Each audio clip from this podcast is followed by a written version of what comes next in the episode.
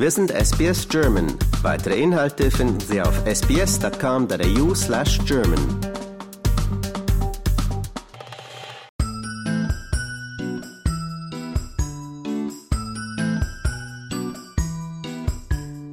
Hallo, ich bin die Katrin. Ich wohne auf Bribey Island und ich bin tätig im Bereich der Kunsttherapie und auch als Künstlerin. Hallo Katrin, herzlich willkommen hier im Studio. Ich freue mich, dass du dir heute Zeit genommen hast. Fangen wir mal mit der Kunst an. Wie würdest du denn deine Kunst beschreiben? Also ich denke generell, meine Kunst hat etwas sehr Taktiles, wenn man das, wenn man das so sagen kann. Also ich arbeite hauptsächlich im skulpturellen Bereich, viel mit organischen Materialien, Treibholz und Muscheln und Schlangenhäute, die, die, also gehäutete Elemente von den Schlangen oder meine eigenen Haare, andere Fundstücke, Federn, Blätter, alles Mögliche. Da spielt ja praktisch dein Wohnort Bribey Island schon einen ganz zentralen Punkt. Ja, ja, das auch. Obwohl viel von meinen Arbeiten, ähm, speziell auch die, die Teil äh, von meiner Touring Exhibition waren, mehr so von der Sunshine Coast und Sunshine Coast Hinterland kamen. Aber generell ist eigentlich ja der gleiche Umgebung, die da mit reingeflossen ist. Ja. Was hat dich denn dazu inspiriert, so ein multisensorisches Erlebnis praktisch zu schaffen mit den Teilen aus der Natur? Ich habe schon immer gerne mit diesen Materialien gearbeitet, also schon im Studium im Bereich Kunsttherapie mit Schwerpunkten Skulptur und eigentlich auch Druck. Und ich habe dann angefangen, Papier selbst herzustellen und zu drucken. Und weil das Papier sehr grob war, habe ich dann nach Objekten gesucht, die ich benutzen konnte, um da einen Imprint zu machen, einen Abdruck. Ja. Und da fiel mir in die Hände ein Kamm, den ich hatte, so ein grober Kamm. Und mit dem habe ich viel gespielt sozusagen.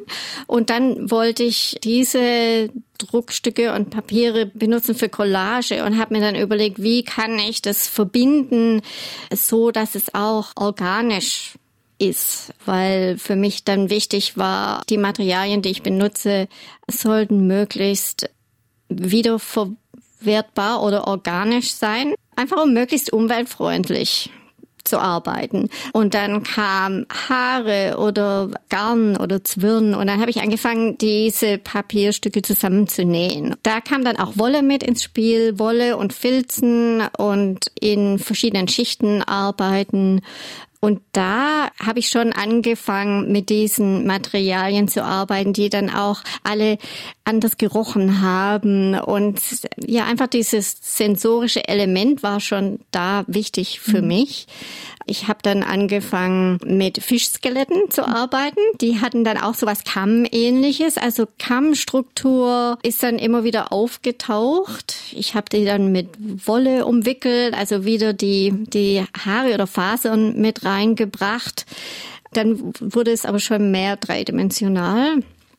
Also viel mit Fundstücken, auch dann rostige, rostige Objekte kamen mit ins Spiel. Alles, was so irgendwie verwittert war und so eine eigene Geschichte mit sich gebracht hat. Ich kann es auch nicht planen. Was ich kann natürlich sagen, oh, ich schau mal, ob ich Federn finde oder Muscheln oder, oder ein Stück Treibholz, aber ich kann das natürlich nicht planen, ja. was ich da oder ob ich was finde. Also das ist, denke ich, ein wichtiger Teil von meiner Arbeit. Und ähm, oftmals haben mich Leute schon gefragt, du arbeitest mit äh, toten Materialien, wenn, wenn es jetzt irgendwie so kleine Knöchelchen sind oder von den Schlangen, wenn die sich häuten. Für mich sind die trotzdem sehr lebendig, weil die ihre eigene Geschichte haben und trotzdem noch Teil von diesem Lebenskreislauf sind. Und dann denke ich auch, obwohl meine Arbeiten alle für mich sehr bedeutungsvoll bedeutungsvoll sind. Es ist nicht wichtig für den Betrachter genau zu wissen, was die Bedeutung für mich ist, so dass sich der Betrachter selber seinen eigenen Eindruck bilden kann und seine eigene Geschichte da mit reinbringen kann. Aber ich glaube, das ist ja auch gerade das, was Kunst irgendwie auch ausmacht, dass man sagt, es regt zum Nachdenken an, es regt, ja. es regt äh, dazu an, sich mit Themen zu beschäftigen, mit denen man sich vielleicht sonst entweder nicht so gerne oder überhaupt noch nicht beschäftigt hat. Es löst was in einem aus, die Kunst. Ja, ja, so sehe ich das auch. Ja.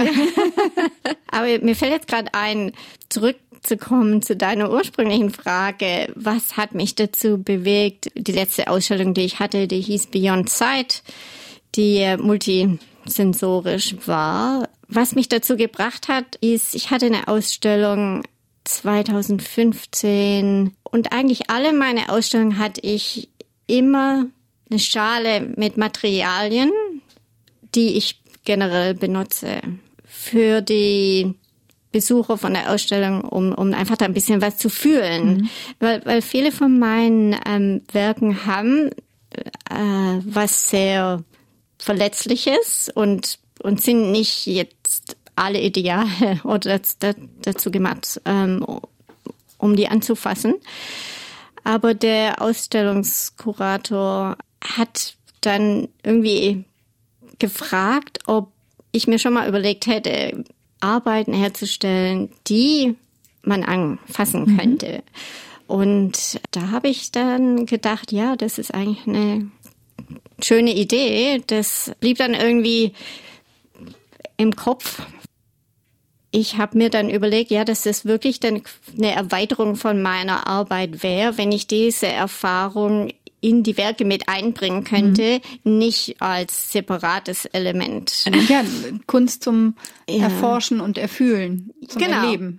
Ja, das würde dann natürlich auch die Möglichkeiten eröffnen für Betrachter, die normalerweise nicht ähm, visuelle Arbeiten erfahren können oder aber ich wollte andererseits auch nicht jetzt anfangen, Arbeiten zu kreieren für eine bestimmte Gruppe von Betrachtern. Mhm. Also jetzt.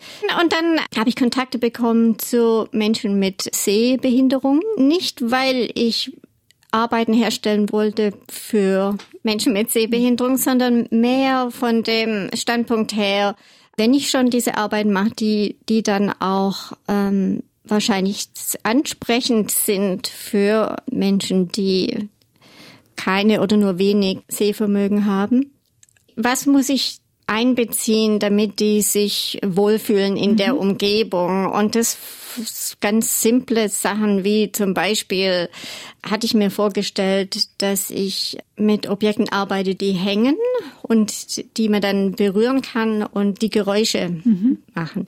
Und im Gespräch mit Leuten, die wenig äh, Sehvermögen haben oder gar kein Sehvermögen, wurde mir dann klar, dass ich die natürlich so platzieren muss, dass sie nicht da unerwartet dran stoßen ja. und dann erschrecken. Also äh, das scheint jetzt logisch zu sein, aber solche Dinge sind nicht mhm. unbedingt was, wo mir jetzt sofort klar gewesen wären.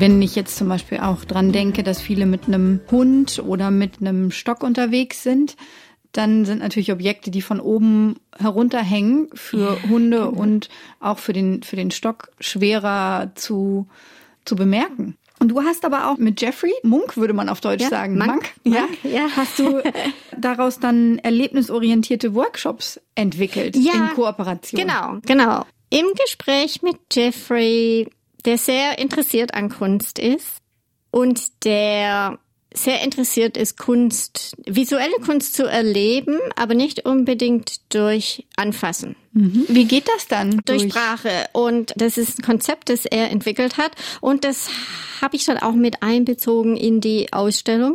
Und deswegen ist es mir wichtig, immer zu sagen, die Ausstellung wurde nicht ursprünglich entwickelt, um Arbeiten zu erstellen für Leute, die wenig oder kein Sehvermögen haben. Der Ursprung war wirklich mehr, wie kann dieses sensorische Erleben Teil von der Ausstellung werden für alle. Mhm. Und vielleicht auch den Schwerpunkt von dem Element Sehen wegzunehmen. Und das muss man sich vorstellen, Leute, die kein Sehvermögen haben, aber interessiert sind an Kunst, ist natürlich eine große Herausforderung, in eine Galerie zu gehen. Dann oft gibt es einen Audioguide, mhm. aber das ist meistens nicht eine Beschreibung von den Kunstwerken, sondern eine Interpretation. Und das bedeutet eigentlich, dass jemand sagt, das ist, was du denken sollst genau. über diese Arbeiten. Oder was oft angeboten wird, ist, hier ist eine Skulptur, die könnte man anfassen. Ist aber nicht ursprünglich dafür gemacht. also wenig Möglichkeit zu sagen, aber was ist denn mit diesem Kunstwerk hier an der Wand? Wie sieht das denn aus? Also aus, aus dem heraus hat Jeffrey dieses Konzept entwickelt durch Dialog, der eigentlich geführt und geleitet wird von der Person, die kein Sehvermögen hat, mhm. um rauszufinden, was was vor einem vor, ist. Ja. Vor einem ja. ist. Also ja. ich stelle mir das dann so vor, dass dann wahrscheinlich erstmal gefragt wird, wie wie groß ist das? Wie, was für Materialien sind verwendet? Genau. Also erstmal so die Basics abgefragt werden, aber ich nehme an, dann führt das Ganze auch noch weiter mit, wie ist das angeordnet? Wie, genau.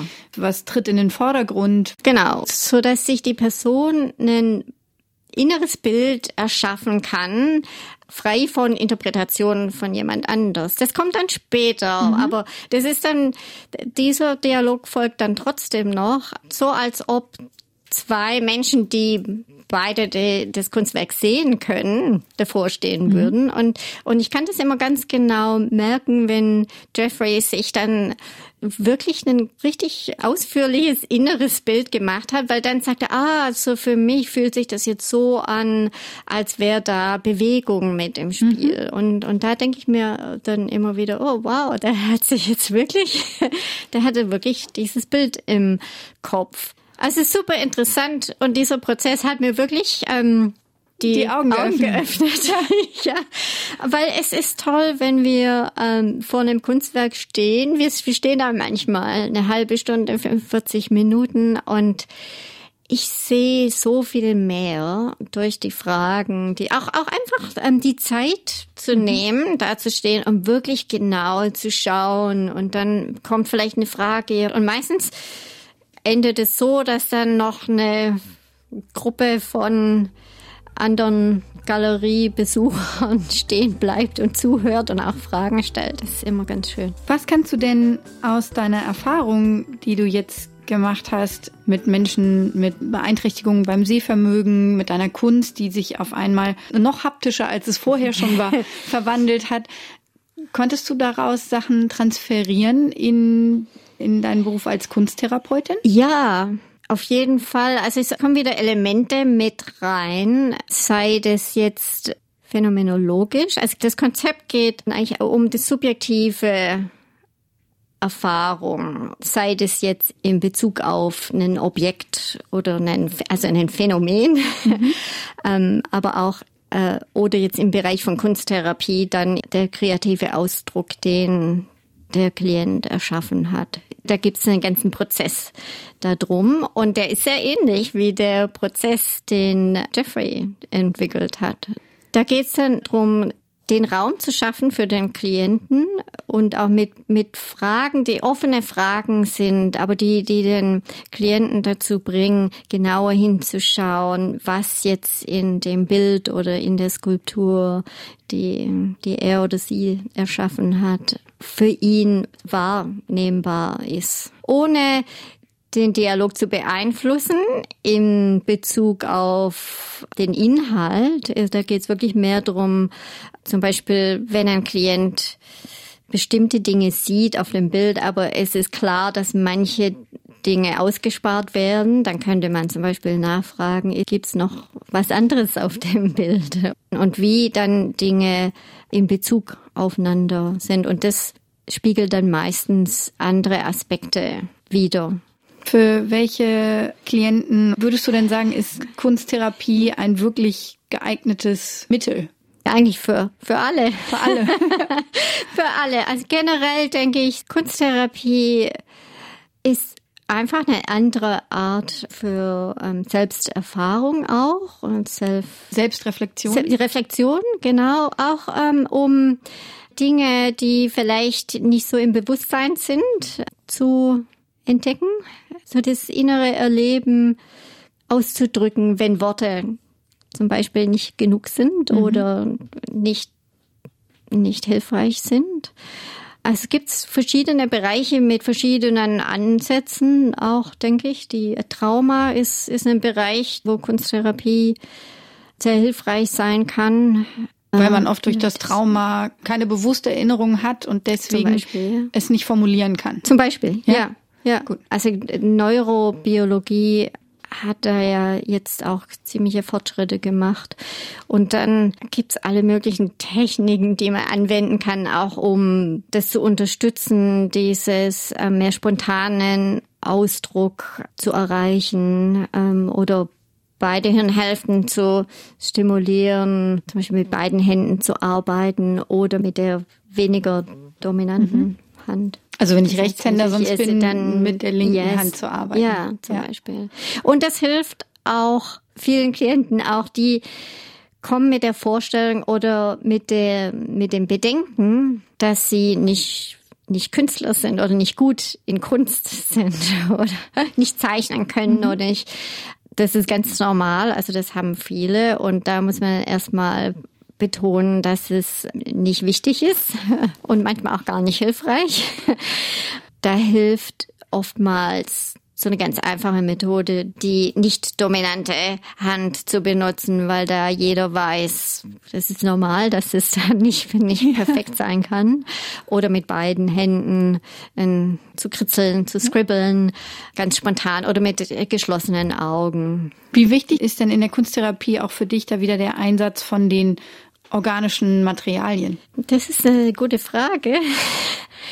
Das wird für mich persönlich immer wichtiger in Bezug auch auf was mir wichtig ist in meiner eigenen Kunst, aber auch generell im, im größeren Zusammenhang mit Umwelt. Da beschäftige ich mich gerade ziemlich viel damit, weil ein wichtiger Aspekt in der Kunsttherapie ist eigentlich, dass man eine, eine relativ große Auswahl zur Verfügung hat, um dann dem Klienten zu ermöglichen, sich auszudrücken, wie es für ihn oder sie individuell wichtig und richtig ist. Also die Auswahl an Materialien ist wichtig, Vielfalt, aber gleichzeitig versuche ich Materialien zu finden, die auch umweltfreundlich sind.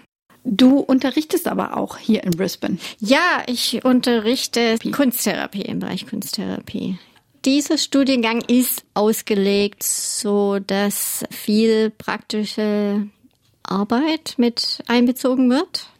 Und ich finde, es ist auch sehr wichtig, ähm, sehr wichtig für Studenten, diese Erfahrung zu machen. Denn wie können sie sonst in dem Bereich arbeiten und nicht nur die eigene Erfahrung zu haben mit verschiedenen Materialien, mit verschiedenen Aktivitäten, mit verschiedenen Ansatzweisen, auch der Austausch dann mit den anderen Studenten, weil jeder wiederum seine eigenen Erfahrungen macht und das Verständnis, dass die gleiche Methode von jedem unterschiedlich erlebt wird, das war super, super wichtig und hilfreich für mich. Und das ist hoffentlich was, was ich weiterhin so mit einbeziehen kann, auch in den Unterricht. Deine Kunst hat sich durch die Zusammenarbeit auch mit Jeffrey weiterentwickelt ja. und verändert. Siehst du schon die nächste Veränderung am Horizont oder wohin ähm. soll die Reise gehen? Ja, im Moment frage ich mich das auch.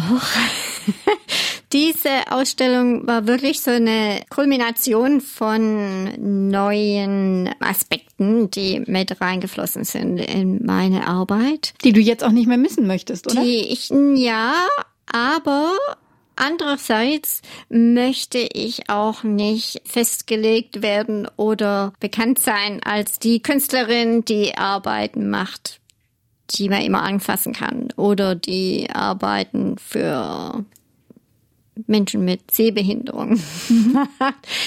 da hätte ich dann das Gefühl, das würde mich einschränken. Aber was ich jetzt eigentlich sagen wollte, ist, glaube ich, dass lineare Entwicklung in dem Sinn, dass ich jetzt von dieser Ausstellung einen direkten Anknüpfungspunkt habe.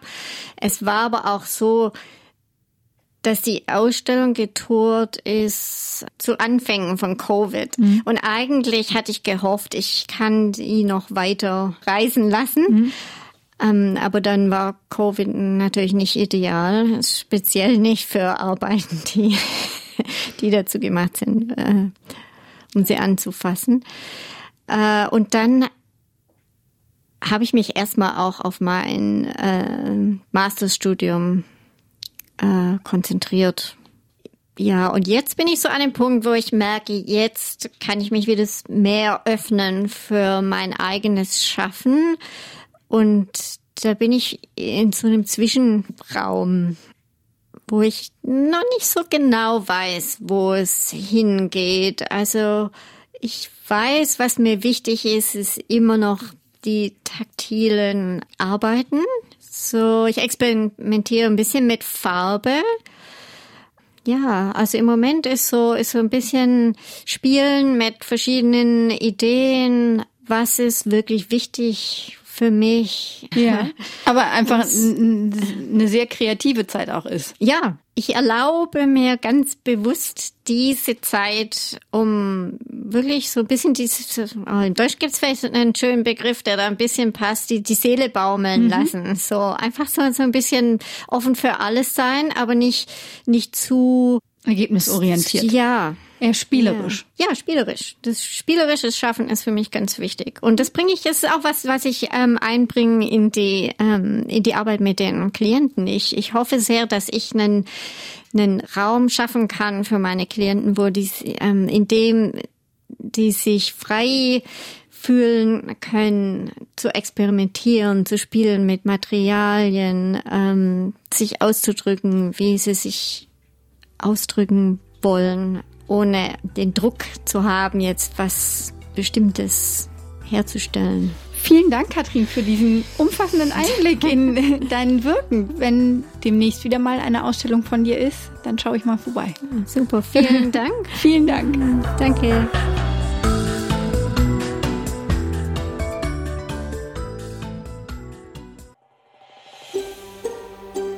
Lust auf weitere Interviews und Geschichten? Uns gibt's auf allen großen Podcast-Plattformen wie Apple, Google und Spotify.